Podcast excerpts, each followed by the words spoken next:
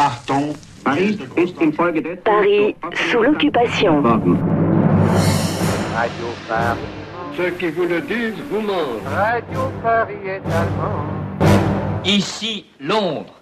Les Français parlent aux Français. C'est la guerre des radios entre Paris et Londres. D'un côté, une station en anglais et en français, brouillée par les Allemands grâce à du matériel radiogoniométrique, une espèce d'interférence ondulante surnommée la moulinette.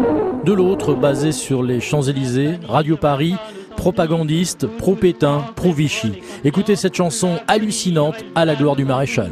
Pour le salut de notre France, il est un homme seul entre tous. Pensez donc au maréchal quand vous vous sentez faiblir. Pensez donc au maréchal au lieu de geindre ou gémir. Quand le sort vous est injuste, dites-vous ça m'est égal. Serrez les dents, bombez le buste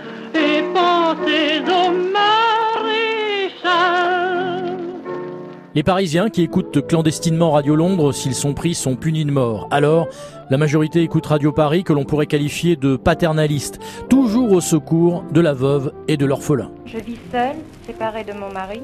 Votre mari vous a quitté il y a peu de temps. Oui, monsieur. Et depuis le départ de votre mari, vous avez été obligé de vous réfugier à la caserne du boulevard de Port-Royal. Port-Royal. Vos six enfants sont avec vous. Quel âge ont-ils L'aîné a 8 ans, après 6 ans, 4 ans, 3 ans, 2 ans, 1 an. Vous venez d'entendre l'appel de notre chômeuse numéro 107. C'est un cas d'urgence. Elle ferait n'importe quoi pour recréer un foyer à ses six petits-enfants qui vivent avec elle actuellement réfugiés dans une caserne boulevard du Port-Royal.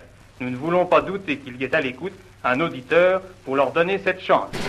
À Paris, les Allemands continuent avec méthode l'occupation de tous les lieux publics. L'ambassade russe, l'hôtel d'Estrée, rue de Grenelle dans le 7e arrondissement, est réquisitionné par les nazis. Comme vous venez de le voir, l'ambassade soviétique, c'était le quartier général d'un gang. Dans les autres ambassades, on allait chercher un visa, on allait se mettre en règle. Chez les soviets, on se faisait régler son compte. Et en guise de visa, on prenait deux balles dans la tête. Dans son roman La cuisinière d'Himmler, France, Olivier Gisbert fait dire à son héroïne Le jour de ma naissance, les trois personnages qui allaient ravager l'humanité étaient déjà de ce monde. Hitler avait 18 ans, Staline 28, Mao 13. J'étais tombé dans le mauvais siècle, le leur. Paris sous l'occupation.